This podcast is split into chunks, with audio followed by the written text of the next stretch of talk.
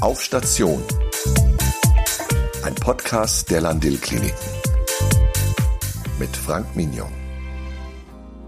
Die Ausbildung zur examinierten Pflegekraft ist erfolgreich absolviert. Es beginnt der Alltag des erlernten Berufes und, was dann? Der Welpenschutz, den man als Azubi genossen hat, ist vorüber und man erhält die Gelegenheit, sich zu bewähren.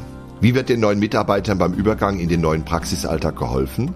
Hat man als Berufseinsteiger eher das Gefühl, schon alles zu wissen, oder ist man vielleicht ab und zu auf die Unterstützung erfahrener Kolleginnen und Kollegen angewiesen? Darüber habe ich mit Ugo Ulucay gesprochen, der sich nach dem Abitur, einem freiwilligen sozialen Jahr beim Rettungsdienst und der Ausbildung zum Gesundheits- und Krankenpfleger für die Onkologie- und Palliativstation entschieden hat. Ganz nebenbei spricht er fünf Sprachen und führte mich durch einige Räume auf Station.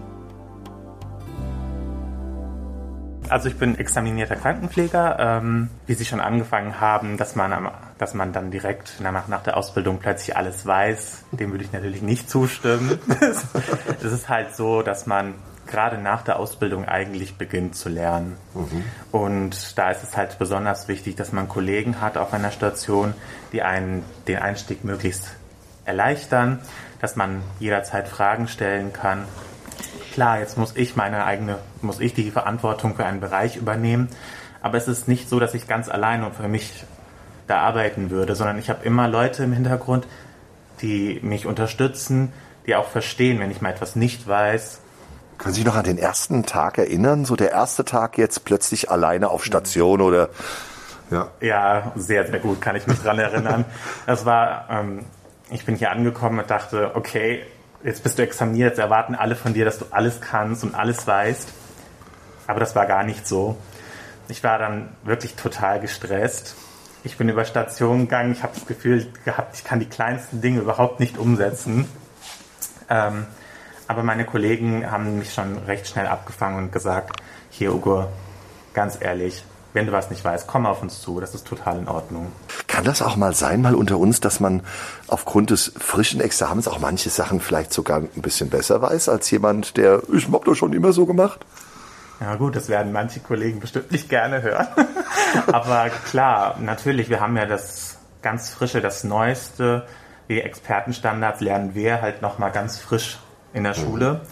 Und da ist es dann natürlich verständlich, dass man einige Dinge, Dinge vielleicht jetzt aktueller weiß. Trotzdem ist Erfahrung auch nicht ja. zu unterschätzen. Ja, ja. Und das kann halt auch nur eine Kollegin oder ein Kollege mit mir geben, der schon seit 30, 20 Jahren, wie auch immer, schon in der Pflege arbeitet. Es ist schon was Besonderes, wenn man jetzt auf äh, der Station arbeitet, auf der Sie jetzt sind. Beschreiben Sie doch mal, was, was, wie heißt die Station und was ist so der Schwerpunkt? Also das ist die hämato-onkologische Station mit auch Strahlentherapie eingeschlossen und dann haben wir noch eine angeschlossene Palliativstation hier. Das Besondere hier, es ist einfach nochmal ein komplett anderes Umfeld, finde ich. Das Patientenklientel ist in der Regel sehr schwer krank. Anschließend hatte ich die Gelegenheit zu einem Besuch auf der Palliativstation. Also das hier ist unser Palliativwohnzimmer. Hier mhm. haben unsere Palliativpatienten oder auch Angehörigen die Möglichkeit, sich mal hinzusetzen, sich zu unterhalten, Kaffee zu trinken. Klar, zu Corona-Zeiten ist das ein bisschen eingeschränkter möglich, aber hier das soll das so ein bisschen so ein Rückzugsort sein für die Patienten. Da kann man ja auch was lesen. Mhm, mh. Ja, man sieht ein relativ ja, gemütliches, auch wenn man mit farbigen Möbeln eingerichtetes Zimmer. Gerade hier werden ja, wird ja auch viel mit Farben gearbeitet und auch mit hellen Räumen. Also das sind ja wirklich helle Farben und auch das Licht lassen wir in der Regel überall rein. Wir können jetzt leider uns kein Zimmer ansehen, aber da würden Sie dann auch sehen, dass die Fenster auch wirklich groß sind. Mhm. Ähm, wir haben auch so Deckenbilder in den Zimmern, damit die Patienten, die zum Beispiel ähm, bettlägerig sind und das Bett nicht verlassen können, auch die Möglichkeit haben, wenigstens eine schöne Aussicht zu genießen. Beim Übergang von der Ausbildung äh, jetzt in den Beruf, ich erlebe Sie jetzt als einen sehr kommunikativen und ich habe auch das Gefühl, einen sehr feinfühligen Menschen. Haben Sie in dieser Übergangszeit schon gespürt, es geht mal in diese Richtung dessen, was Sie jetzt hier speziell machen oder hat sich das einfach so ergeben? Das wäre natürlich jetzt schön, wenn ich erzählen könnte, das habe ich gespürt. Aber eigentlich, muss ich sagen, hatte ich mich erst im Intensivbereich gesehen. Mhm. Ich habe dann auch einen Einsatz in der Schule, also in der Ausbildung dort gehabt. Und da habe ich einfach gemerkt, hier, nee, das ist gar nichts für dich. Mhm. Anschließend, wirklich meinen allerletzten Einsatz hatte ich hier auf der onkologischen also Onko- und Palliativstation. Und da habe ich gemerkt, hier, das, das ist absolut deins. Mhm. Einfach, ich konnte mich einfach damit identifizieren, auch mit dem Patientenklientel. Ich habe zum Beispiel, ich habe auch in meiner Familie sehr viele onkologische Fälle mhm. und konnte da sehr gut Bezug drauf nehmen auch. Jetzt sprechen Sie unglaublich viele Sprachen. Hat Ihnen das im Berufsalltag schon mal geholfen? Ja, hin und wieder mal. Also ich bin ja türkisch, Aha. stämmig. Richtig, Französisch, Italienisch, ja. Englisch, Deutsch sowieso.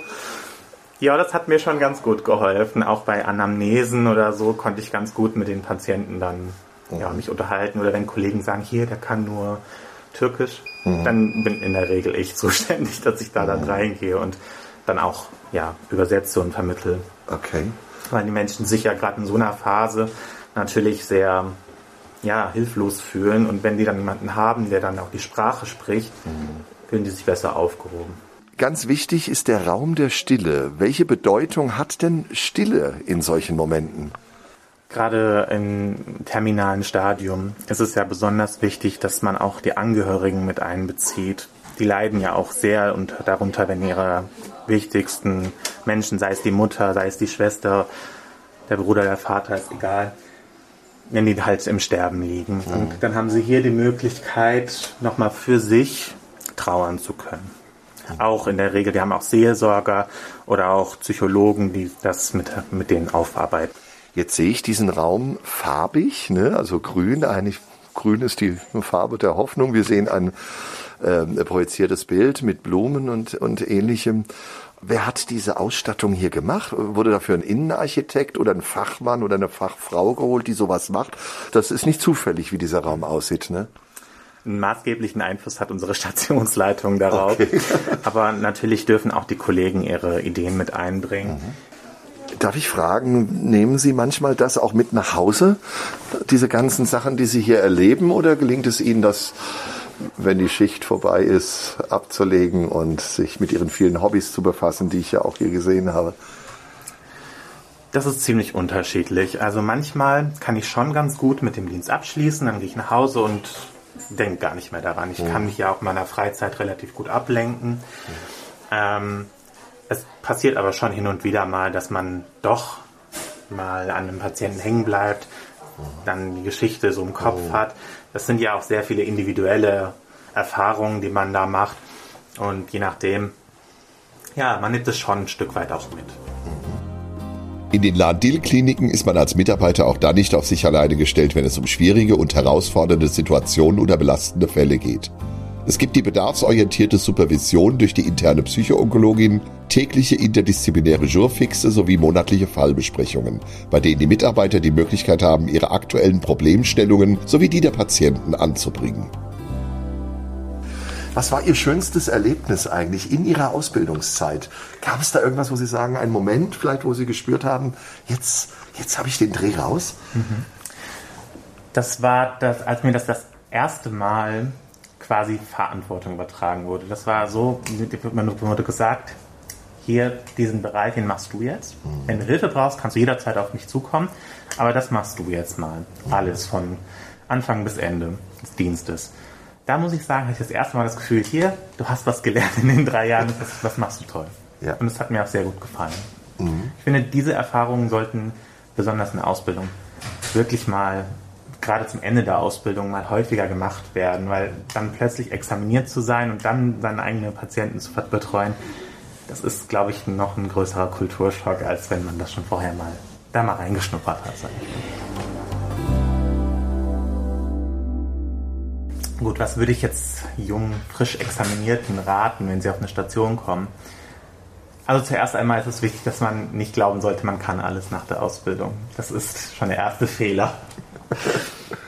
Man sollte möglich, also wenn möglich, schon auf eine Station gehen, wo man auch mit den Kollegen ganz gut klarkommt. Klar, der, der Fachbereich ist natürlich wichtig. Man muss auch ein gewisses Interesse dafür haben, denke ich. Aber besonders das Kollegium, das ist wirklich nicht zu unterschätzen. Wenn man mit den Kollegen nicht zurechtkommt, dann ist es schwierig, sich zu integrieren und schwierig, überhaupt auf der Station anzukommen. Wichtig ist, dass man sich die Zeit nimmt. Man muss sich wirklich Zeit lassen. Man, ist nicht nach einem, einem Monat angekommen und kann direkt alles. Man sieht, auch als frisch Ausgelernter ist man in den Lahn-Dill-Kliniken nicht auf sich alleine gestellt. Erfahrene Kolleginnen und Kollegen stehen zur Seite. Vielen Dank an Ugo Ulucay. Und wenn jemand fünf Sprachen spricht, dann sollten wir ihm die heutige Verabschiedung überlassen. Wir hören uns wieder. Auf Station. Ihr Frank Mignon. Okay, auf Wiedersehen. Güle güle, au revoir, ciao und Englisch wäre ein Goodbye.